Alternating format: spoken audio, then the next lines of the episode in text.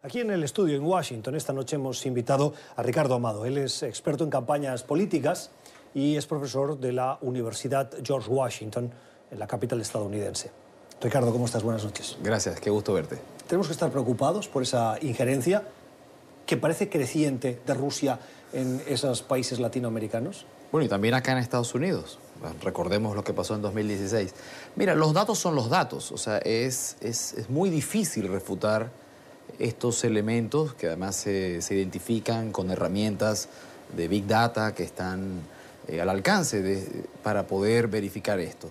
Ahora, yo creo que además de estar preocupados por, por esta injerencia en, en las redes sociales, tenemos que estar preocupados también por otras razones de fondo. Yo creo que la razón de las movilizaciones y de las protestas en muchos de estos países no viene por la injerencia rusa. Quizás después esto aparece también y complica más las cosas, pero viene por desigualdad, viene porque la mitad de los ciudadanos, lo dicen muchas otras investigaciones, no se siente satisfecho con la democracia. O sea, miremos este dato, la mitad de los ciudadanos en varios de nuestros países no se siente satisfecho con la democracia. tres cuartos de los ciudadanos sienten que la distribución de la riqueza es injusta. Y eso, digamos que hay un clima, eh, hay un caldo de cultivo en muchos de nuestros países que rápidamente el vaso se derrama. Ahora, por supuesto, también hay que estar revisando que actores supranacionales no vengan a complicar más los problemas de gobernanza que cada uno de estos países tienen. Mi visión particular, personal y también académica es que el Departamento de Estado debe estar preocupado por las dos cosas. Debe estar preocupado por estos temas digitales, sin duda. Es una guerra la que se está jugando en ese terreno. Y también debe estar preocupado por ver cómo apoyar con mayor fortaleza a la región cosa que por razones diversas desde hace muchos años, incluso antes también de la administración Trump, uno siente que prácticamente la región está abandonada por Estados Unidos. ¿Cómo se hace frente a este interés de injerencia a través de redes sociales que particularmente, grosso modo, tiene siempre la forma de difusión de noticias falsas, de teorías conspirativas, de falsedades para eh, soliviantar los gobiernos eh, que mantienen o que están al frente de los países?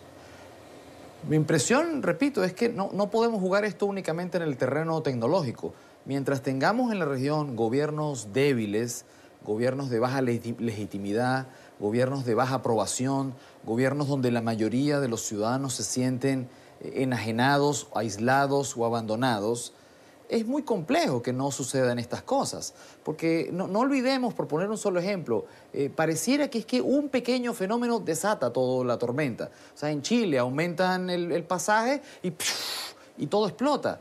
Y realmente uno tiene la sensación de preguntarse esto de dos perspectivas. ¿Explotó solo por esto?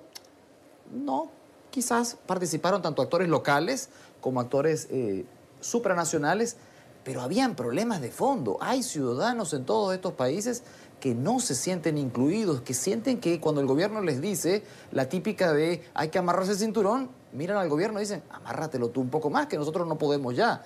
Y esto pasa en todos nuestros países en la región, Gustavo. Entonces, repito, ¿cómo se hace frente? Trabajando en los dos, en los dos frentes, valga la redundancia. ¿Y cómo se trabaja en el frente digital? Tomando por buena la descripción, la referencia a esas desigualdades que tienen su origen, en algún caso, en políticas recientes, de corte más liberal en América Latina, ah, o como algunos la llaman, neoliberal.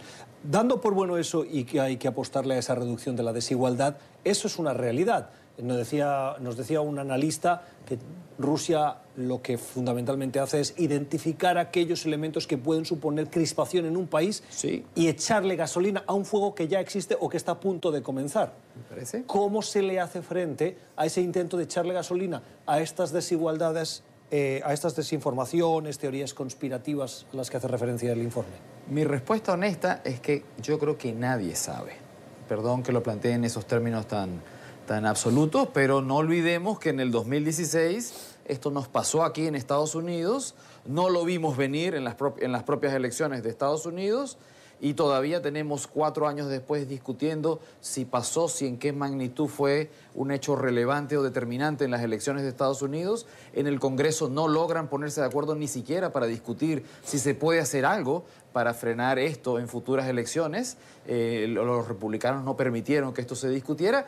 Entonces, imagínate, pues por supuesto, hay que intentar hay que, y se, están haciendo varias cosas, pero creo que ninguna todavía eh, nos da evidencia de pensar que tenemos resuelta la situación. O sea, hay campañas en contra de las fake news, pero las fake news, que son uno de los venenos que entra con, con esto que mencionaste antes, de cuando está la crispación o está a punto de suceder, estamos viviendo en sociedades polarizadas donde donde las fake news suceden no, por, no solo por el que la originó, sino porque queremos compartir contenidos que reafirman la verdad en la cual queremos creer. Y esto no va a cambiar de la noche a la mañana porque viene de las redes sociales también, a las que billones de ciudadanos eh, somos parte. Entonces, bueno, hay que trabajar en muchas cosas al mismo tiempo, campañas educativas, supongo que hay herramientas de seguridad para intentar frenar esto, pero no veo todavía que se haya encontrado una solución clara. Mencionas dos, las campañas educativas y para las campañas para contrarrestar. ¿Las sociedades latinoamericanas están educadas para, al recibir este tipo de impactos mediáticos, sea en Twitter, sea en WhatsApp, sea en Facebook, sepan identificar, ojo, esto puede que me guste, quiero creerlo, pero probablemente es falso? Mira, yo no creo que sea un problema... Lo complejo de esto es que no es un tema nada más de inteligencia, es un tema emocional. O sea, compartimos contenidos eh, asumiendo muchas cosas y los compartimos sin leerlos. Eh, entonces, yo he visto algunos de los esfuerzos que se hacen a nivel de campañas educativas y están bien pensados, pero la verdad es que el 100% de las personas que yo conozco comparten cosas eh, que no leyeron producto de su identificación ideológica o hacia un tema y, en el momento en que lo hacen no lo hacen de mala intención, lo hacen compartiendo algo que les parece relevante. Entonces estamos ante un fenómeno bien complejo que, hoy no creo que esté claro cómo frenarlo. Tú eres experto en campañas eh, políticas.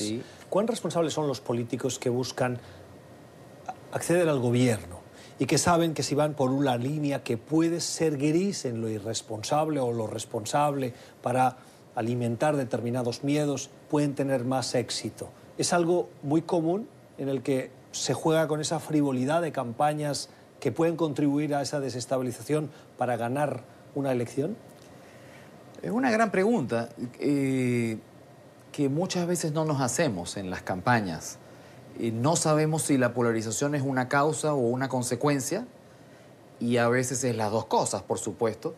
Eh, algunos políticos sí, sí asumen esta pregunta que tú haces, algunos políticos y su entorno, la verdad es que muchas veces yo creo que esa reflexión no existe, no porque esté la idea de ganar a toda costa, sino porque la polarización ya existe y la verdad uno de los elementos clásicos en una campaña es polarizar más aún para poder diferenciarte y esa polarización tiene consecuencias graves cuando llegas al gobierno, suponiendo que llegas al gobierno porque divides más a la sociedad y después llegas ante una sociedad a la cual tú ayudaste a crispar, consciente o inconscientemente, y a la cual es muy complejo de que desde el día siguiente no tenga deseos de sacarte. Con lo cual la luna de miel cada día es más corta en todos nuestros gobiernos y con lo cual la, posibilidad de que tú cumplas las expectativas es cada vez eh, más difícil.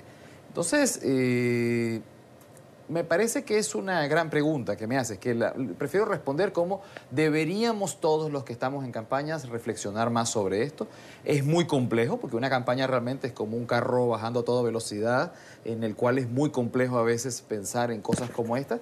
Pero sí hay que estar consciente porque ganar a toda costa no sirve ya porque vas a llegar a un gobierno que no vas a poder gobernar. Ricardo Amado es experto en campañas políticas, es profesor de la Universidad George Washington.